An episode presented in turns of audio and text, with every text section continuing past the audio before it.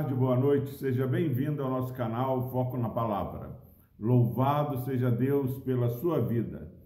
Nós vamos ler Hebreus capítulo 11, versículo 12. Diz o seguinte a palavra do Senhor: Por isso também de um, aliás, já amortecido, saiu uma posteridade tão numerosa como as estrelas do céu, e inumerável como a areia que está na praia do mar. Glória a Deus pela sua preciosa palavra.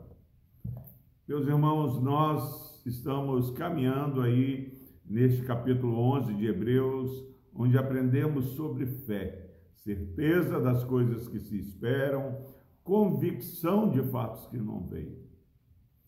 E agora nós temos a revelação de que o nosso Deus é o Deus do impossível e faz com que Sara e Abraão, já em idade avançada, eles têm um filho chamado Isaac.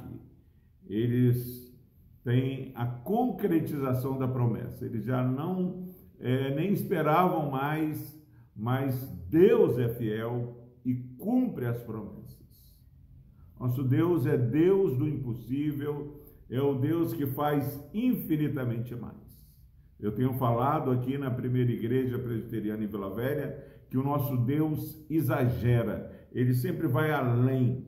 Meus irmãos, nesse capítulo 12 diz que por Deus ser fiel, ser o Deus do impossível, Deus que cumpre as suas promessas, de um casal que já não teria condição normalmente de dar à luz a um filho, já estavam amortecidos,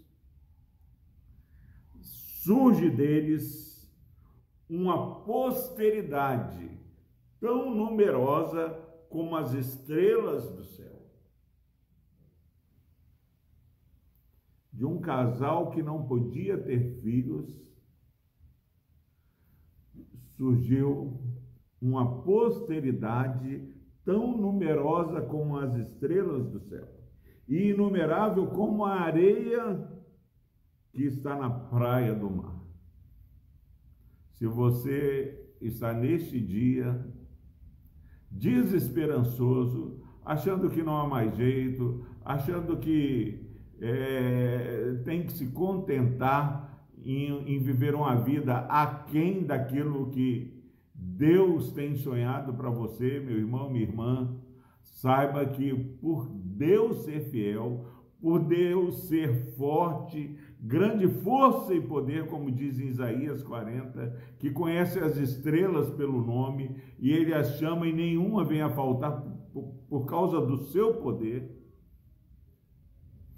Nós temos em Abraão, em Abraão e Sara uma descendência numerosa como as estrelas e como a areia na praia do mar. Creia, meu irmão, nesse dia, minha irmã, meu amigo ouvinte, creia que Deus não só ouve as orações, mas como Ele intervém na história de nossas vidas e o seu favor, a sua graça, ela excede as nossas expectativas.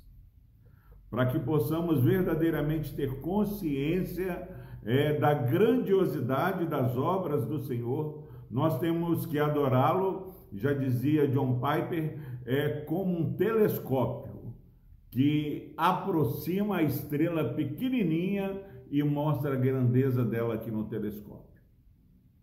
Agora, muitos começam o dia, hoje é domingo, dia de irmos à casa do Senhor, dia de adorarmos ao Senhor comunitariamente, e muitos vão adorar o Senhor nesse dia com microscópio tão desanimados, tão entristecidos, que não conseguem perceber os grandes feitos do Senhor.